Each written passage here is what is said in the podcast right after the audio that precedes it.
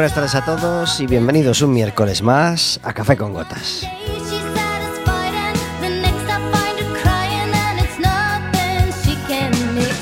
Estaremos con vosotros como todos los miércoles de 4 a 5 de la tarde en el 103.4 de Quack FM, en quackfm.org, en la aplicación móvil y como sabéis, cualquier día, a cualquier hora y cualquiera de los programas en Radioco Café con Gotas.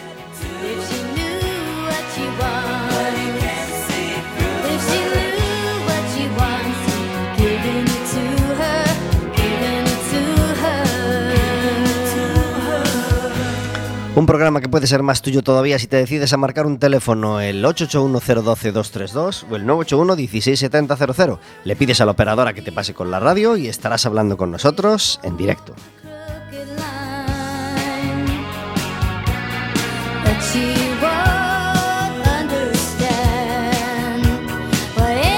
Podrás hacerle preguntas a nuestro invitado, podrás hacernos preguntas a nosotros, podrás decirnos qué es lo que tienes que hacer inexcusablemente en este mes de junio que hoy empieza, o si estás deseando que llegue el verano, sobre todo cuando por la mañana abres un ojo y ves que llueve. Y podrás pedirnos entradas ya no solo para el baloncesto, hoy tenemos un programa altamente especial, altamente dichoso, regaloso y desprendido, porque no solo vamos a regalar entradas para el partido del Básquet Coruña de mañana, sino que vamos a regalar entradas también y tenemos hasta seis entradas para regalar Así que podemos aceptar hasta tres llamadas, porque le vamos a regalar dos entradas a cada llamada, si queréis ver a la camerata de la Orquesta Sinfónica de Galicia, que va a estar el sábado a las 8 en el, en el Teatro Colón, cerrando el Festival Resis del que os hablábamos hace unas semanas.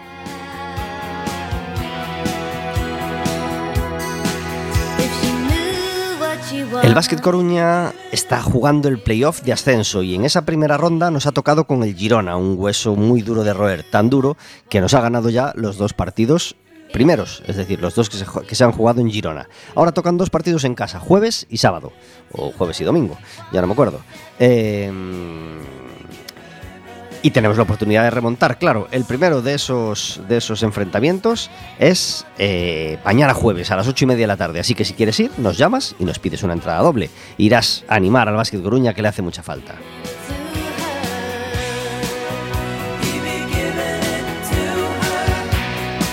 Este programa es posible gracias a que todos los miércoles está conmigo Verónica. Muy buenas tardes. Hola, buenas tardes. Gracias por estar en Café con Gotas. Encantada de estar aquí un miércoles más. Tú sabes que necesitamos que llueva, ¿verdad? Sí, vos No pasa nada. Es, Es, que necesario. estamos en junio todavía y el mes pasado era mayo, porque creo que ayer llovió bastante también, ¿verdad? Sí, lo que pasa es que es un poco eh, contraste que aquí esté lloviendo y estemos con chaquetas y zapatos cerrados y el resto de España estén con un calor Bueno, que es que no Pues pueden con ellos, él. Que se lo queden ellos, que se lo queden ellos, que nosotros sabemos que aquí necesitamos que llueva y este invierno ha llovido muy poco, así que hasta el 40 de mayo no nos vamos a quitar el sayo.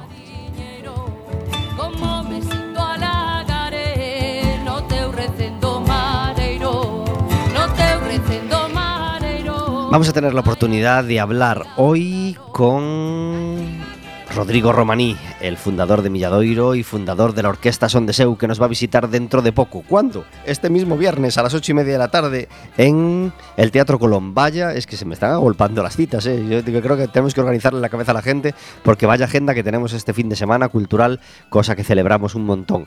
¿Sabéis quién lo celebra mucho también? ¿Seguro? Nuestro invitado de hoy. Hoy tenemos con nosotros a Bonja. Muy buenas tardes. Buenas tardes. Gracias por estar en Café con Gotas. Gracias a vosotros por Anda, invitarme. que tengo una llamada ya. Bueno, bueno, a ver si está la gente como loca por el básquet o por los conciertos. Vamos a subir es- la música. Es por mí, es por mí. Hombre, también, claro.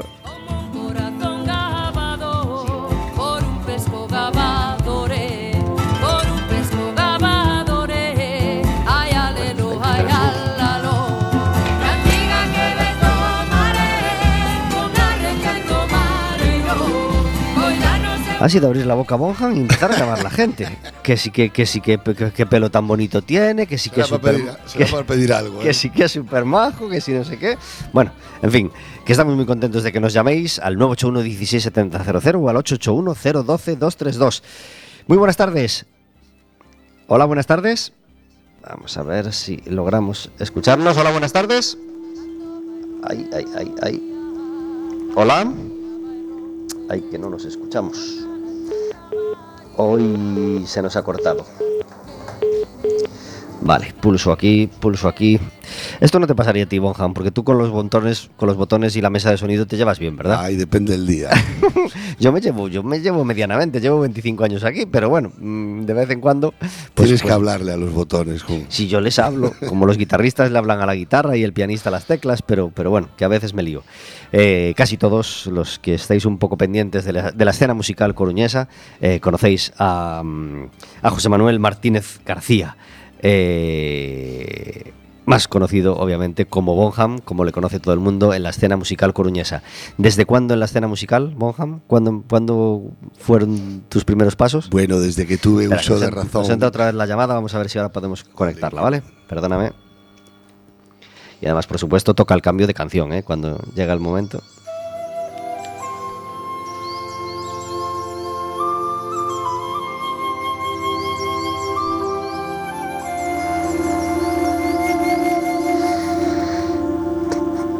Tenemos una llamada, vamos a ver si ahora logramos escucharnos. Muy buenas tardes. Ay, caray, pero ¿qué pasa? ¿Por qué no nos entra? ¿Por qué no nos entra?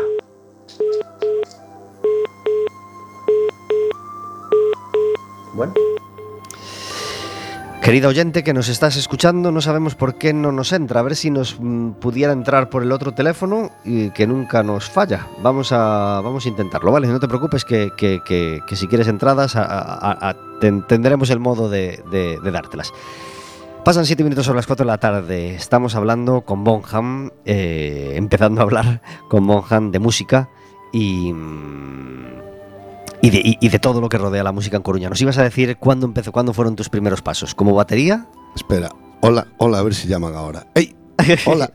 pues nada, no pasa nada. Bueno, eh, cuando empecé, pues hace poco, porque soy bastante joven, pero digamos que lo que empezó así como, como una afición y, y tal, pues acabó siendo un poco, un poco una dedicación de, de vida y pues sí, hace, hace unos cuantos años, no sé, 25, pues por ahí. ¿Cuántos tienes ahora, Bonham? ¿Cuántos tengo? En la radio, en este programa no somos nada, nada pudorosos con eso. Yo tampoco, decir mi edad, 49. 49. Y, de, y, a los 20 ya estarías dándole a la batería. Sí, bueno, haciendo ruido desde los 18. Y bueno, seguimos haciendo ruido, vaya, pero un poco más clarito el ruido. ¿Cómo se llamó tu primer grupo? El primer grupo se llamaba Los Mamarrachos de Combate. Bien. Directamente desde el barrio de... Directamente desde, sí, desde mi calle, de, bueno, éramos casi todos de Riazor. Ajá. ¿Y el primer grupo importante, donde ya tuvisteis una andadura? Hombre, los mamarrachos de combate. el primer grupo importante, bueno, pues para mí por, importantes son todos, ¿no? Claro. Pero lo que para, para mí fue pues una especie de cambio, ¿no? Para tocar pues ya en unos escenarios y, delante de más gente, pues fue un grupo que, que, a mí me gustaban de chaval, como aún yo no tocaba y tal, y ya iba a sus conciertos, y al final acabé tocando con ellos, que se, que se llamaban los, los macarrones. Ajá. Mm. Mm, los macarrones estaba. Eh, mm, no, me estoy mezclando. Bueno, los macarrones sí tuvieron una andadura bastante larga, ¿verdad? Sí. Y, bastante importante. Sí, sí. ¿Cuál te valían todos los estilos desde el Vamos a ver, ahora nos ha entrado por el otro teléfono, vamos a ver si ahora logramos escucharnos.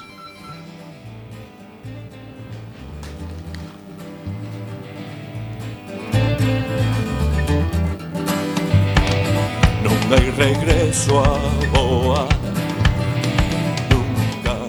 te pedimos disculpas, Bonham. Tenemos una llamada. Vamos a ver si ahora logramos, logramos meterla. Yo creo que sí. Vamos a ver si somos capaces.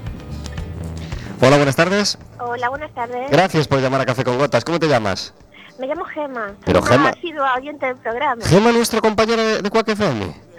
Eh, bueno, sí. ¡Qué orgullo! a los compañeros podemos llamar también. Claro que podéis, y además a los, compañeros nos gusta mucho que, que nos, que, que, nos escuchemos entre los programas. Nos da mucho, mucho orgullo. Gracias por escucharnos, Gema. Bueno, gracias a ti por hacer un programa tan entretenido y por esos invitados tan interesantes que traes. Muchas gracias. Eh, ¿Quieres ir a ver a la camerata de la Orquesta Sinfónica de Galicia? Yes, of course. Pues eh, luego te tomamos los datos y tienes dos entradas, ¿vale? Para que vayas con quien quieras. Será este sábado a las 8 de la tarde en el Colón. Gemma, muchísimas gracias por llamarnos. Pues muchísimas gracias. Un abrazo muy fuerte. a todos. Adiós. Hasta luego. Os recordamos que tenemos seis entradas para regalar. Le hemos regalado dos a Gema, así que todavía hay hueco para dos llamadas más al 881-012-232. Y te regalaremos o dos entradas para la Sinfónica o dos entradas para ir al baloncesto mañana. ¿Tú eres más de Sinfónica o de baloncesto, Bonham? Bueno, eh, jugaba al baloncesto ¿Sí? bastante, sí. Ahora lo tengo un poco abandonado con la música. Y, y a la, y a la sinfónica, pues la verdad que no la vi muchas veces, ¿no? Hablamos de, hablábamos de macanrones. ¿Qué otros grupos llegaron después que, que te pidieran ser batería con ellos? Bueno, tampoco que me pidieran. Tú, de esto, tú, te vas, tú te vas mezclando así con el ambiente y, y bueno, en, aquel- en aquellas épocas, que parece que fue hace mucho, pero no fue hace tanto, pues, pues me imagino que como, que como todos los chavales te juntas con, con la gente y con, la- y con los chavales con los que compartes afición. Y entonces lo divertido pues era pues tocar en, lo- en la mayor parte, el, el mayor número de grupos posibles. Incluso si fueran de estilos distintos, pues mejor que mejor, ¿no? Porque pues porque es por- porque es divertido, ¿no? Al, al tocar un instrumento o, o- o hacer música con, con gente, pues pues parece que, que la variedad está el gusto, ¿no? ¿Tuviste algún profesor o algún mentor o algo- alguien en el que te fijaras? eh, Con la batería, sí. Sí. Sí, bueno, eh, eh, yo empecé, soy más bien a- autodidacta, ¿no? Eh, y bueno, los profesores son la, pues, la, la música que, que- que- que pude escuchar y, y- y sigo escuchando. Pero bueno, sí asistía a clases, el primer profesor que tuve eh, Arturo Cres, que eh, también tenía de los primeros estudios de grabación que había en Coruña, de Estudios Pirámide, junto con Miguel. Pues yo fui a. Es ahora el batería de Aidara y Ritman, no sé si Sí, os suena, sí, un grupo sí. de Coruña pues eh, yo fui a clases con él. Eh, después también tomé clases con, con Pablo, alguna clase con Pablo Pumares. Y, y esos fueron eh, eh, un poco, sí. Luego, bueno, eh, apren- aprendí mucho yendo a teníamos la afición por compartir locales de ensayo con los grupos de la gente que conocías a ir a ver los ensayos de los demás y por ejemplo aprendí mucho de, de Pedro Treyes batería de, de Cacahué pues trataba de ir a ver que aparte tocaba antes que entrase yo en los macanrones él era el batería y, y siempre me gustó poder irlo a ver al, al local y, y in situ decirle cómo hiciste eso y tal y poderme sentar yo. Bueno, me olvido, si me escucha me mata, también de, de del batería de, de- de los dramáticos, Tomás, fue la primera, la primera batería de verdad que yo pude tocar, pues eh, eh, por, por un amigo mío que era el, el guitarrista de los mamarrachos de combate, pues tuve la suerte de poder asistir a un ensayo de los dramáticos y ese día pues me dejaron tocar la primera batería de verdad, porque hasta ese momento pues como pues como todos en aquella época, aporreabas cajas y bidones, que era, era la diversión que, que teníamos. ¿Con el primer sueldo compraste tu propia batería? Sí, una, una batería que, que casi no se, no se tenía en pie, pero bueno, que estaba muy bien, muy bien para, para, para empezar, sí. Pues le mandamos un abrazo a todos esos mm, músicos en los que tú te pudiste fijar para ir aprendiendo poco a poco. Y, y ahora, ¿en quién te fijas? ¿A nivel nacional o a nivel internacional de los baterías de grupos de, de- rock o, o de lo que sea? ¿Hay algún batería en el que te fijes especialmente o al que admires especialmente? Bueno, yo eh, el apodo de Bonham fue porque eh, eh, cuando yo empezaba a tocar, bueno, pues tenía una fijación bastante grande por Led Zeppelin, ¿no? Y, y a mí me, unos, bueno, fui a, a unos locales que había en Coruña, en la calle de Novoa Santos, donde ensayaban un montón de grupos. Y como a mí me gustaba mucho Led Zeppelin, pues ahí vino el apodo de un amigo. Pero bueno, eh, después de escuchar a todos los clásicos, pues sí que hubo alguien que tristemente fallecido, creo que hace un par de años o tres, que es el señor Neil Peart, el batería de Rush. Fue bueno de haber, después de, de haber escuchado pues a, a, Bill Bruford, a, bueno, sería la lista sería in- innumerable, a Ian Pace, el de Deep Purple, al de los Beatles, a, eh, pues, a Nico McBrien, a mil baterías. Eh, yo no, no, no conocía este grupo canadiense, ¿no? este Power Trio que llevas desde los 70 tocando. Y entonces, pues Neil Peart sí que fue un, un tipo que me, me, me- me- me voló la cabeza, vaya, como se suele decir.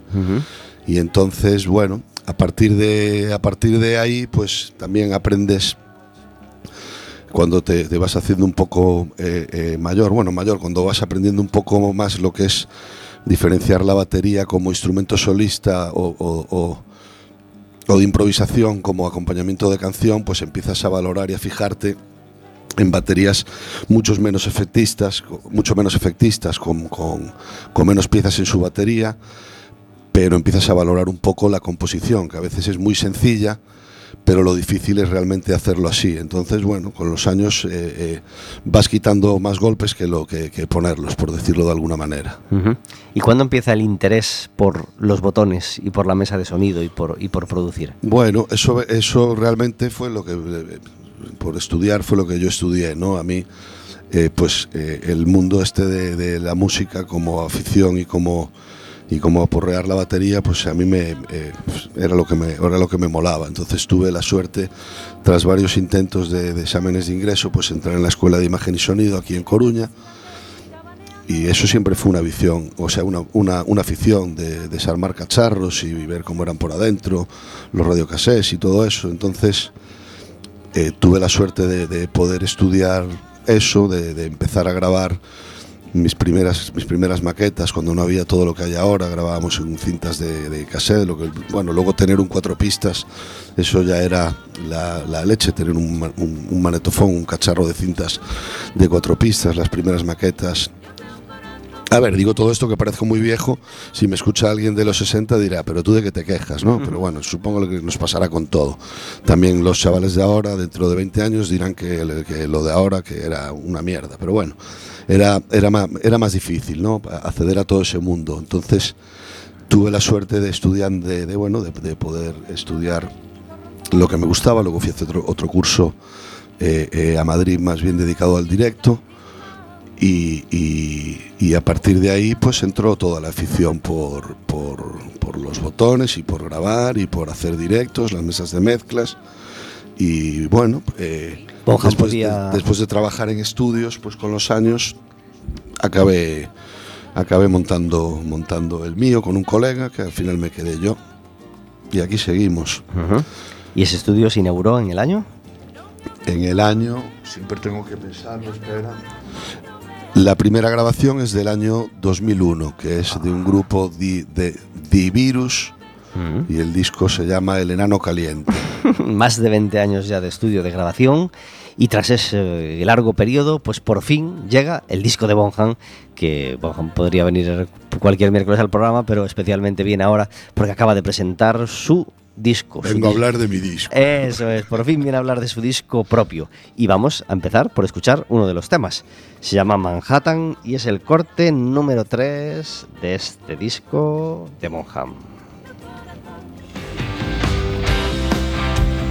time to write this song. I need to get it on in Manhattan. Traveling to New York. Das liegt um 3 o'clock.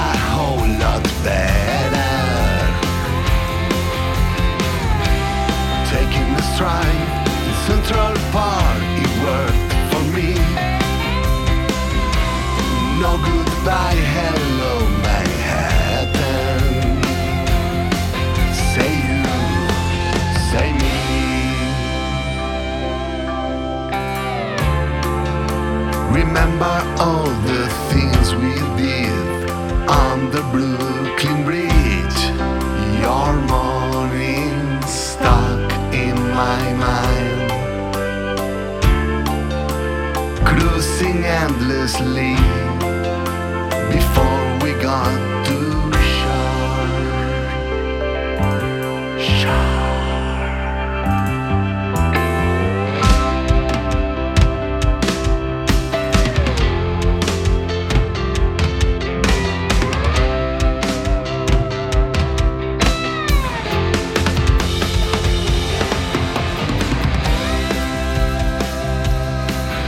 Os vamos a recordar las citas que tenemos este, este fin de semana. Tenemos un montón de cosas. Mañana mismo eh, el partido del Básquet Coruña a las ocho y media de la tarde. Y tenemos también concierto de nuestro amigo Robert Pierre a las 8 de la tarde en el centro Ágora, acompañados por la Jazz Band del Conservatorio y también el grupo vocal Entre Elas y el coro Ludis Tonalis.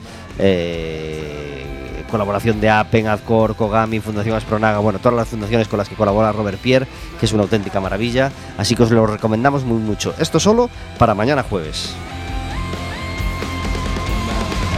Si alguno se quiere quedar en casa, tiene el partido de España, porque nos toca jugar mañana la Nation League contra Portugal. El viernes a las 7 y media de la tarde en el Centro Ágora va a estar París Joel presentando su libro y a las 8 y media de la tarde Son de Seu en el Colón.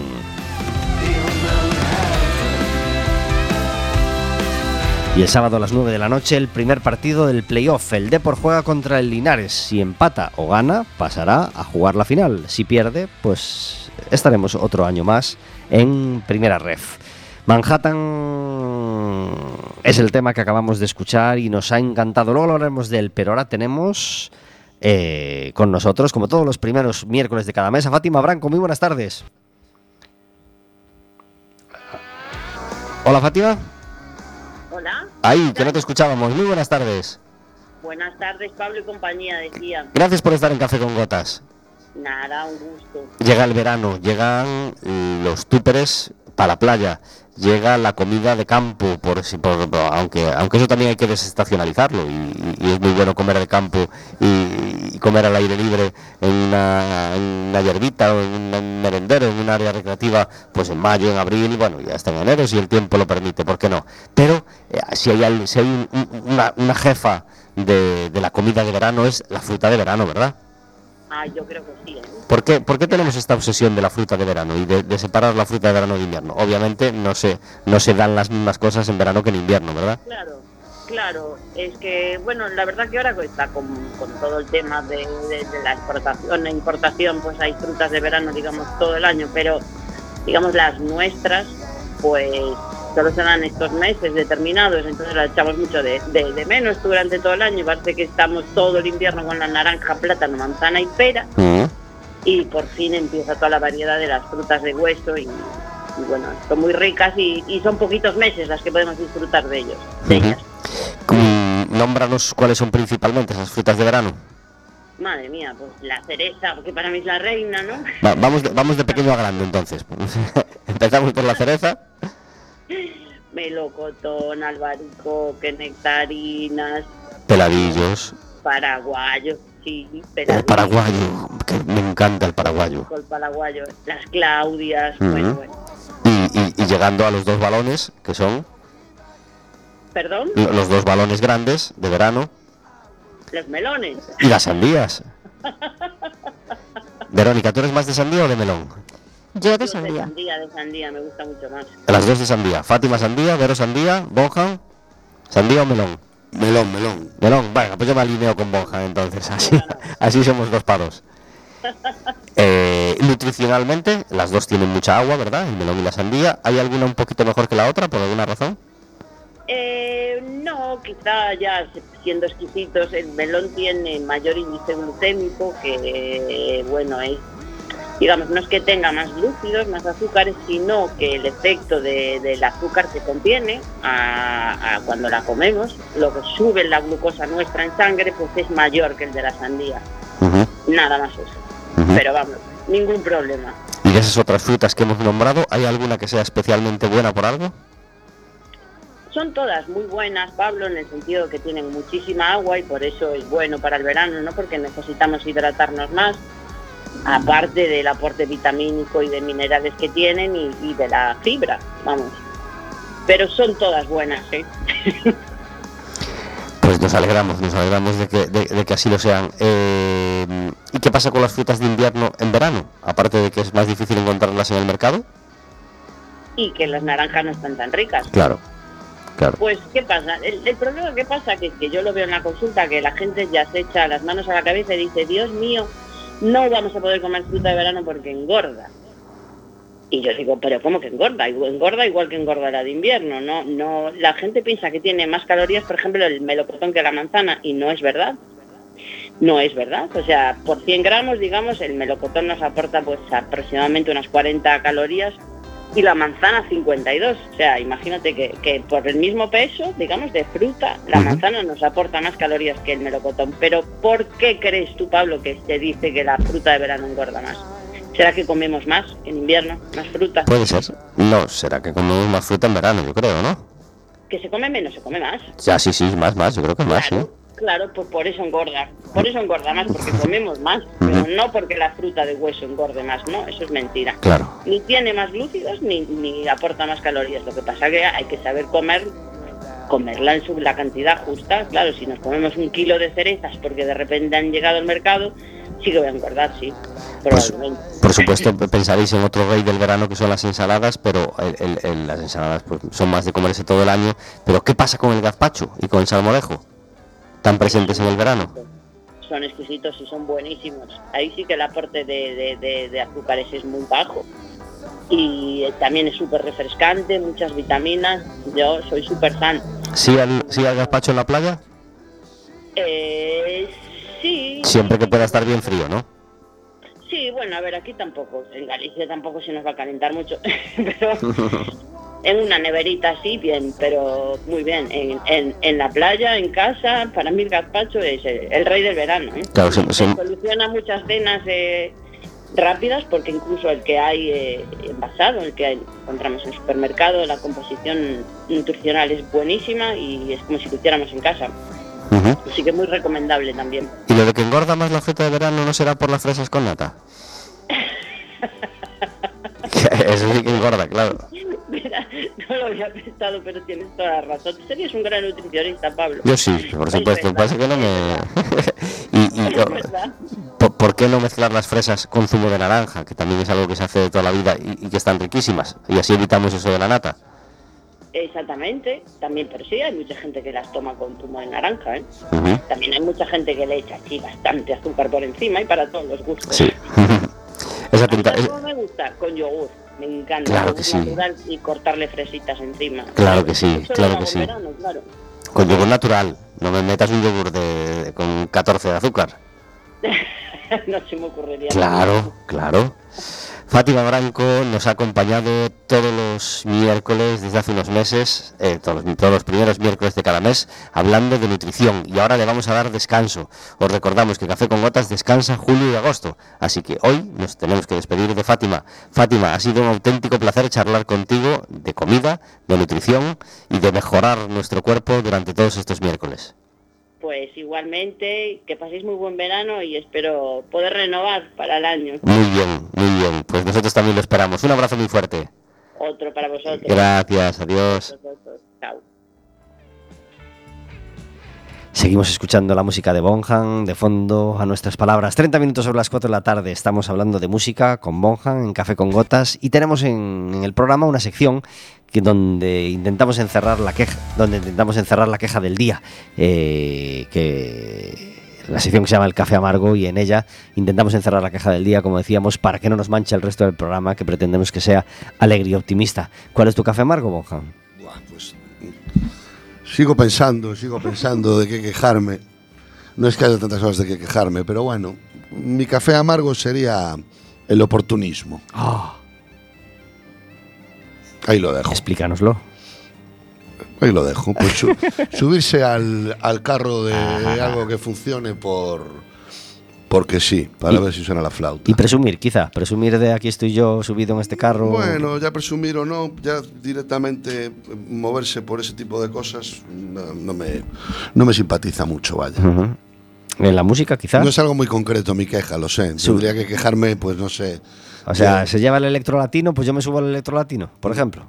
Pues más o menos. Más sí, o menos. Más se o menos. lleva el disco de duetos, pues yo también quiero hacer mi disco de duetos. Sí, o se lleva a hacer determinada, eso, determinado estilo, o, o puede funcionar, y entonces yo tiro por la borda todo y, y eso.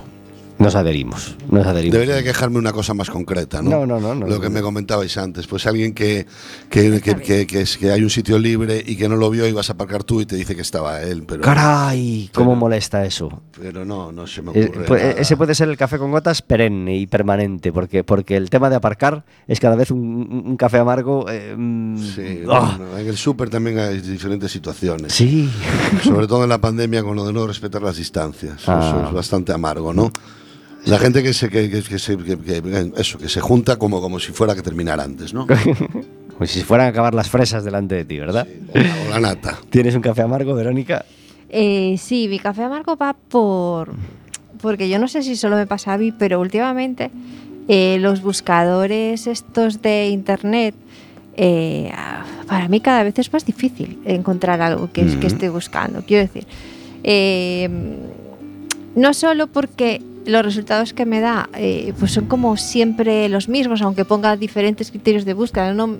como que están muy reducidos y muy, muy eh, no sé, no, no, no, no tienes un, número de resultados muy relevante de lo que estás buscando. Después cuando eh, entras en las páginas para, pues, pues que, te, que se supone que te da la información y, y empiezas a buscar lo que tú te interesa, o no lo encuentras, o lo que hace es te redirige a una página genérica que tampoco te resuelve la duda. Entonces, no sé si os pasa a vosotros, pero yo creo que no sé qué están tocando en los algoritmos estos eh, de búsquedas de los buscadores de internet, pero para mí cada vez funcionan peor. Pues es- es- tienes toda la razón. En Sí. nuestra cabeza siempre es fácil. Bueno, lo pondré en Google y llegaré. Claro. Pues no, no siempre llegas. No, No. siempre No, llegas no, a lo que quieres. Cada vez eh, creo que, que es peor. ¿Te ha pasado, Bonham? Yo ahora que, ahora que comentas eso, lo que sí que he descubierto, por ejemplo, en, en cuanto a, eh, a búsquedas para, en, en mi caso que soy medio friki de los cacharros y, me- y ando pendiente del mercado de segunda mano, de los cacharros de estudio y esas cosas, eh, eh, sí que he descubierto que eh, eh, llegas antes buscando imágenes de lo que buscas y clicando en las páginas de esas imágenes que a veces... eh, eh, directamente en el general. texto. No sé si solo pasa, no sé si solo pasa con lo que yo busco, pero últimamente pues he descubierto eso, que tengo más resultados a mi búsqueda eh, positivos de sitios donde, donde puedo encontrar cosas que yo que estoy buscando para comprarlas. eh, eh, primero clicando en la imagen y, y al ver la imagen en la página donde está esa imagen. Laboralmente, eh, tú estás obligado a comprar un montón de cosas por internet, ¿no? Imagino. Bueno, obligado no, lo que pasa que eh, es un mercado brutal lo que, lo que hay ahí. A nivel de segunda mano es, es acojonante. Tiene el riesgo, ¿no? De, de que. Pero bueno, yo ya llevo tanto tiempo comprando cosas de segunda mano que, bueno, asumo el riesgo. Te vas manejando. Sí. Mi Aparte, bueno, no, sí, perdón. Yo tengo un café amargo eh, que se refiere a, los días que acabo de pasar. He tenido la suerte de ir a hacer el camino de los descubridores, que quiere decir eh, peregrinar a Guadalupe desde, desde otro sitio. Bueno, pues mm, esto es bastante desconocido todavía, pero resulta que hay varios caminos a Guadalupe, igual que hay varios caminos de Santiago.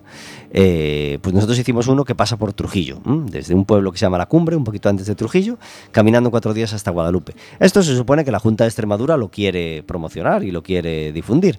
Hecho, en Trujillo mismo hay un lugar que es el centro de interpretación del el camino de los descubridores.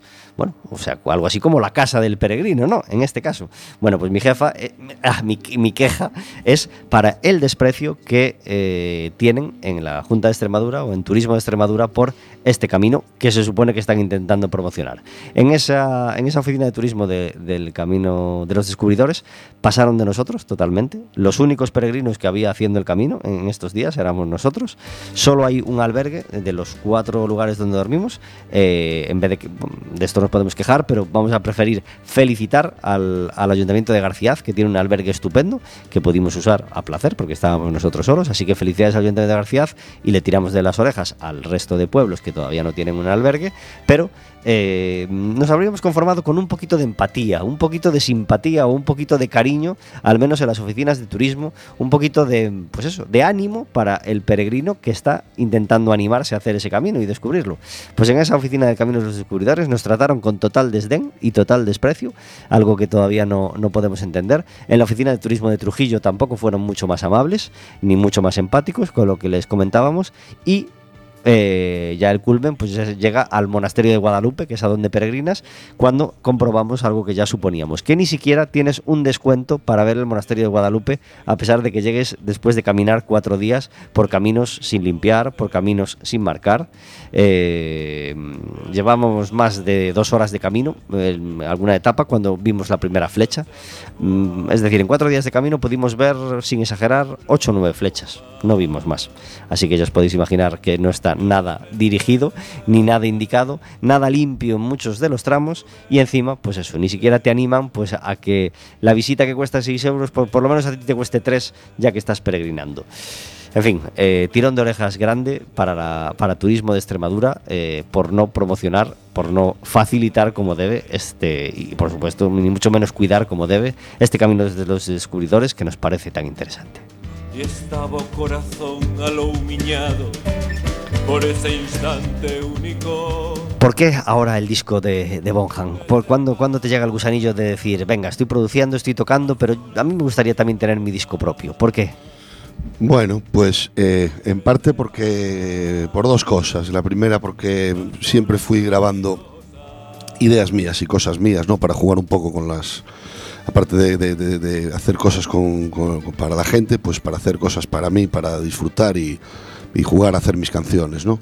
Y porque, bueno, llegó un momento que, que después de tener muchas ideas grabadas, llegó todo este parón con la pandemia y aproveché el tiempo para, para reformar un poco el control de- del estudio, pegarle un cambio y, decir, pues mira, eh, vamos a grabar estas ideas bien y, para tener, pues, pues que sí, porque, porque grabé discos para mucha gente y, y bueno, pues voy a- a tener un disco mío. ¿Qué te pareció un disco de Rem que se llamó Automatic for the People?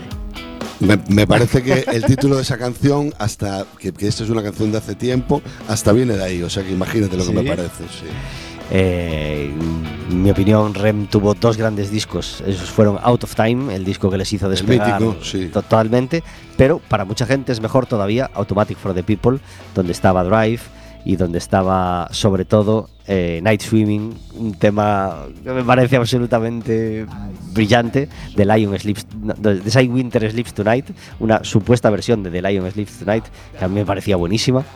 ¿Cuál es tu, cuál es tu gran canción de ese disco? Es que eh, eh, yo te digo que viene de ese disco, pero no es exactamente que yo controle todo ese disco, sino que en su día yo empecé a hacer letras en inglés para porque mis primeras canciones no tenían ni letra, eran en What to Fly. Entonces eh, se me dio por coger eh, eh, pues invenciones y letras que había y de repente ese título de ese disco de Rem me sonó muy bien y entonces lo utilicé para esta canción que tampoco es que tenga influencias musicales sobre ese disco, pero sí sobre el sí sobre el título y que sí que me gusta, pero no sabría decirte ahora. El corte número 5 de este disco de Bonham se llama Automatic for the People.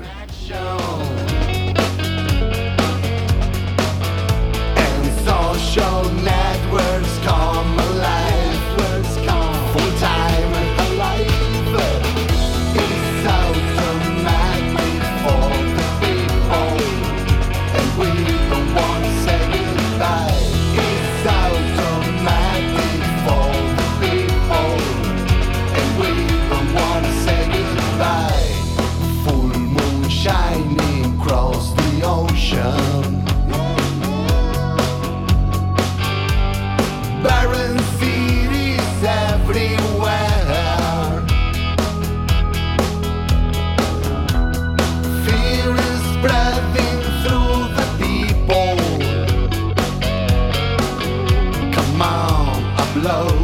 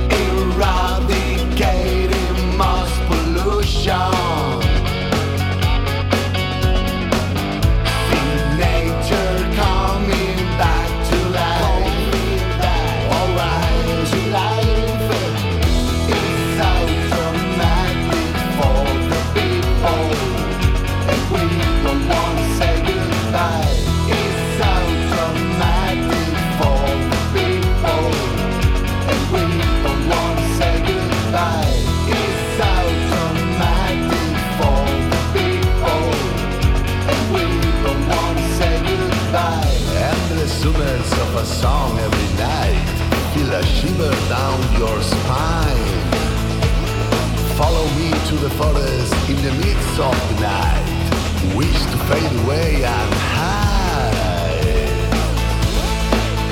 Do you want to fly?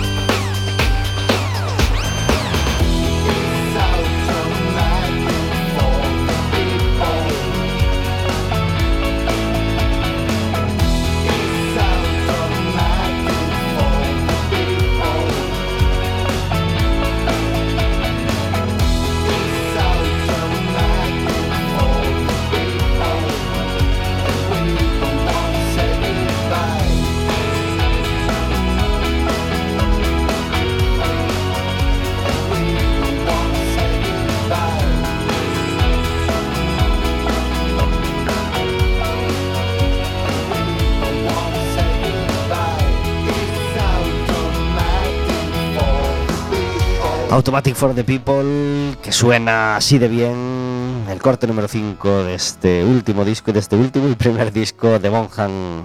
Hoy de fondo tenemos, os decíamos, un disco de Rodrigo Romaní que se llama Cantos Caucanos. Eh, y hoy tenemos la suerte de hablar por segunda vez en Café con Gotas con Rodrigo Romaní. Muy buenas tardes. Hola, buenas tardes. Gracias por estar en Café con Gotas. Encantado. Entrevistábamos a Rodrigo Romaní hace un, yo creo que hace cinco años por lo menos, eh, con motivo de, de una visita de Son de Seu a, a Coruña, pero ahora tenemos nada más y nada menos que ya el 20 aniversario de, de- de la, de la orquesta Son de Seu, la orquesta que fundó Rodrigo Romaní al, al acabar su, su andadura en, en Milladoiro. Rodrigo es además el director de la Escuela Municipal de Folk y de Música Folk y Tradicional, la ETRAD de, de Vigo. ¿Desde cuándo eh, con, con esta escuela? Rodrigo. Pois a escola, eh, como está ahora, como escola independiente, empezou en 2008. Uh -huh. eh, pero ten antecedentes nun o conservatorio, se chamaba conservatorio daquela de música tradicional que estaba dentro da actual Escola de Artes e Oficios pero mm, despois co tempo se fixo independiente, sí. Más de 20 años de Milladoiro, 20 años ya de Son de Seu e 14 con la Escuela de, Música de, Vigo. Eh, proyectos largos y proyectos en los que Rodrigo se, se mete de lleno y, de los que saca un rendimiento absolutamente notable. Milladoiro sigue siendo el gran grupo de música folk eh, de Galicia y Son de Seu pues es un grupo que, que- es una auténtica pasada. Así que os recomendamos mucho ir a ver esta gira de, de 20 aniversario. A las ocho y media estarán este viernes en el Teatro Colón de Coruña y el 18 de junio estarán en Santiago, ¿verdad? Exacto. ¿En el Auditorio de Galicia? Perdón? ¿En el Auditorio de Galicia? Sí, no Auditorio de Galicia de Santiago. Ujú. ¿Cómo, eh, cómo está siendo esta gira de, de, de, de- de- de 20 aniversario, de 20 aniversario que, que- que ha empezado ya? ¿Cómo está respondiendo el público? Pois mm, a verdad que planteamos así un pouco raro porque, bueno, non sei se chamarlle raro, pero diferente porque claro, cando un grupo cumple 20 anos, pois o normal é facer un concer uns concertos así con invitados e un pouco así, bueno, pensando en unha cousa excepcional, pero aquí a excepción radica en que pensamos que o mellor temos que facer o contrario, é dicir que a xente podera disfrutar da orquesta en estado puro, eh, así entre comillas, e que quere decir estado puro? Pois sin amplificación, como se estiveran dentro de dentro dun ensayo. E despois a parte que que os músicos da orquesta que son aos que se debe a asistencia da orquesta fundamentalmente, foran os auténticos protagonistas. entonces por eso non invitamos a ninguén, a pesar de que a orquesta traballou con moitísima xente. entonces pensamos en que o ideal sería un concerto en interiores que pudieran adaptarse a esta fórmula, o sea, teatros eh, fundamentalmente que sonen ben, e sin amplificación e solamente eh, os 60 músicos da, da orquesta, no? E a fórmula era arriesgada, e xa o primeiro día en Vigo, bueno, pois foi unha pasada, e en, o outro concerto que hubo en Lugo, pois tamén foi outra pasada, e imos de pasada en pasada, así que estamos realmente encantados. Me alegro de que digas eso de que de, de sonando sin amplificar, digamos, porque eh, amplificar o regular el sonido de más de 50 músicos, como ponéis vosotros en el escenario, pues es el sueño, el sueño pesadilla de cualquier técnico de sonido, ¿no?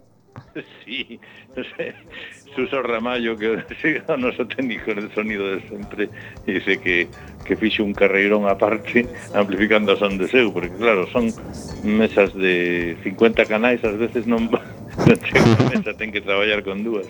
Entón, as probas realmente son impresionantes, eh? son probas de tres horas, e despois ver traballar a Suso con, con 60 canais ao mesmo tempo pois é unha, é unha tolería. Yo creo que... Bueno, a verdade é que isto é, é moi diferente e a pesar de que os concertos de verán e todo isto pois sona moi ben porque sos un gran artista, pero pero bueno, escoitar a orquesta así sin amplificación é un, un lujo que creo que poucas veces se vai a poder volver a facer porque non é, non é nada fácil. Por que es tan diferente son de seu ao resto de grupos folk que hai en Galicia? Pois mm, por dúas cousas. Unha, porque é unha orquesta, mm, chamamos de orquesta porque realmente está formada por seccións, mentras que os grupos eh, folk, pois, mm, por moi numerosos que sean, normalmente están formados por diferentes instrumentos, a orquesta está eh, formada por diferentes seccións, e en cada sección hai instrumentistas que tocan o mesmo instrumento, por exemplo, pues, a sección de arpas, ou a sección de botes, ou ou de zanfonas, ou de gaitas, bueno, as nove seccións que ten, eh, aí hai unha serie de músicos que tocan casi sempre a mesma melodía que tocan os demais da sección. Polo tanto, tocan como moi cómodos, moi relaxados e moi tranquilos, sabendo que si algún mete a pata, o, o resto o cubre. entonces realmente a maneira de tocar é moi distinta, é moi relaxada, moi entregada. Entón, eso por unha parte. E por outra, outra diferencia é que non hai director, porque eu dirixo a orquesta, pero nos ensayos e nos claro. montaxes, pero despois en escena, do que se trata de que sean os propios músicos os que poñan pois a velocidade, a, a intensidade, todo eso que sala mm, de ningún sitio en concreto e de todos en general. Entonces, o non haber dirección, pois a enerxía que se proyecta de cada músico, de cada un dos 60, pois realmente é impresionante. Entonces, aí, aí está o secreto da, do éxito da orquesta, non? De como contagia. Pocas personas están tan metidas en, en, en el folk y en la cantera eh, como, como tú, con esta escuela. ¿Qué momento vivimos en el folk gallego? ¿Hay cantera? ¿Hay, hay interés por la música folk y por aprender? Pois, eh, eu, a, a mí a música folk sempre me está asombrando en Galicia, cando parece que está, eh, digamos, que un produto fora de consumo, de repente sale unha cousa que mm, volve a tirar. Es, eh, levamos así como 50 anos, é algo espectacular.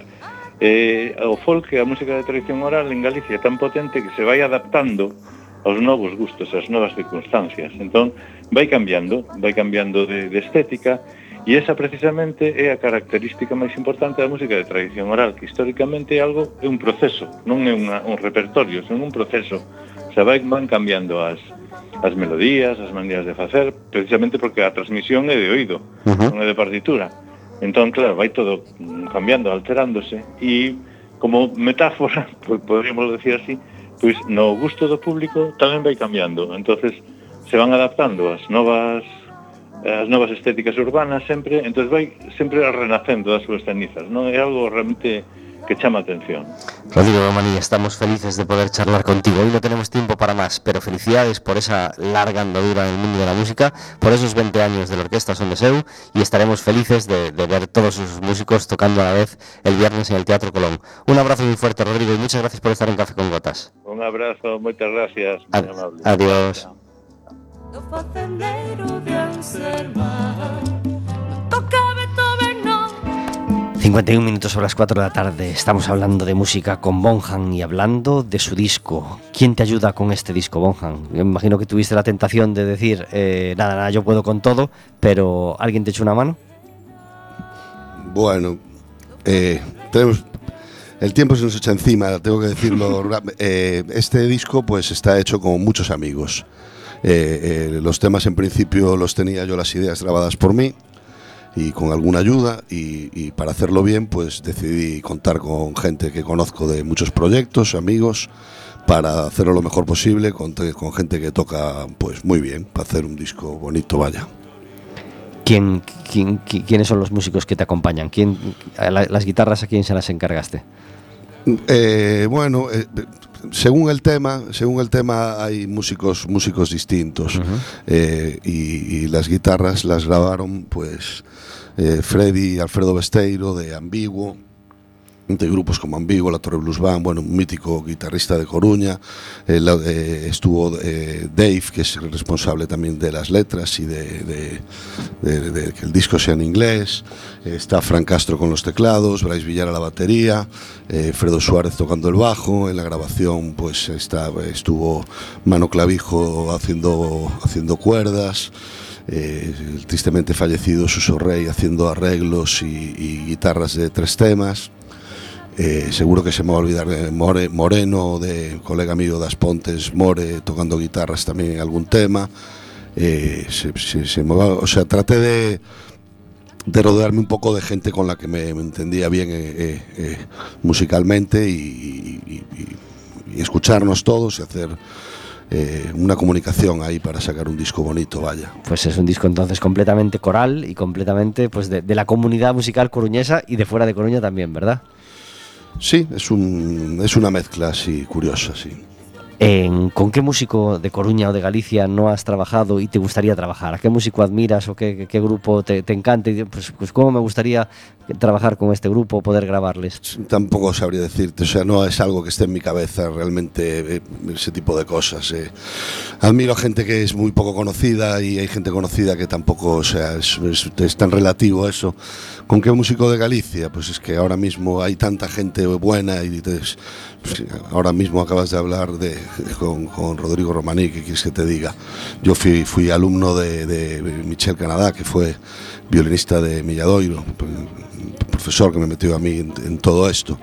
Entonces es, es un algo, se nos echa tanto el tiempo encima. Aparte quiero, quiero comentar que ya que estuvimos hablando de la agenda cultural de, de- de este fin de semana, que el, el viernes eh, se presentan en directo un grupo que también estoy trabajando con ellos en el estudio.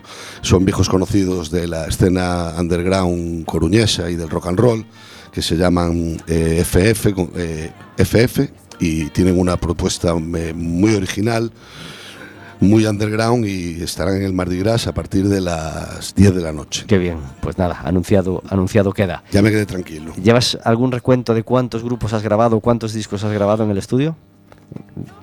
Eh, la verdad que tendría que decirte que sí para no quedar de, de- de flipado, pero la verdad que no tengo ni idea. Pero bueno, unos cuantos, entre discos y maquetas, pues tú imagínate, eh, después de 21 años, eh, a poco que grabes al mes, que, que según un mes bueno, un mes malo, a poco que, que puedas hacer dos grabaciones, una o tal, pues imagínate lo que sale de ahí. Y en cuanto a Coruña, ¿qué momento vive la escena musical coruñesa? La escena musical empieza a revivir después de todo lo que hemos vivido aquí, de todo este parón que supuso el virus este. Yo, yo quiero, yo soy optimista y, y creo que, que- que empieza a moverse todo, pues como debería y como siempre, como siempre hubo, vaya. I'm waiting. Anda de Psycho es el corte número 8 del disco de Bonham. Creo que no hemos dicho el título del disco. No, este es el 7, este es Waiting. Este es Waiting, vale. ¿Ponemos Waiting o ponemos.? Pues me da igual. Ahora ya, ya nos quedamos con Waiting. También sí, vale, sí, sí. porque estás embalado, estás en la cuesta abajo ya y ahora nos quedamos con Waiting. Eh, ¿El disco se llama? El disco se llama Vital Landscape, que el título se lo puso un colega mío que tiene un puff ahí en, eh, pues en Riazor que se llama El Acople, que es donde vamos los técnicos de sonido, al acople, acople. y entonces Fernando, que, que le gusta mucho la música y, y también pues en una de en una de, la, de estar allí pues con, con él y tal, eh, a- escuchando mis temas y tal, y le gustaron bastante. Y un día me dijo, tengo un título para tu disco y tal. Y yo, pues, yo no lo tenía, así que tuyo es. No le iba a llamar de nada. Y entonces es una especie de, de paisaje vital, que bien se puede definir un poco las influencias que, que, que puede tener cada tema. Es un poco lo que a mí me pasó por la cabeza, diversos momentos musicales, di- diversas etapas. Entonces, yo creo que, yo creo que, lo, que, que es- que está bien. Pues sí, nos parece muy apropiado. Así suena este Waiting.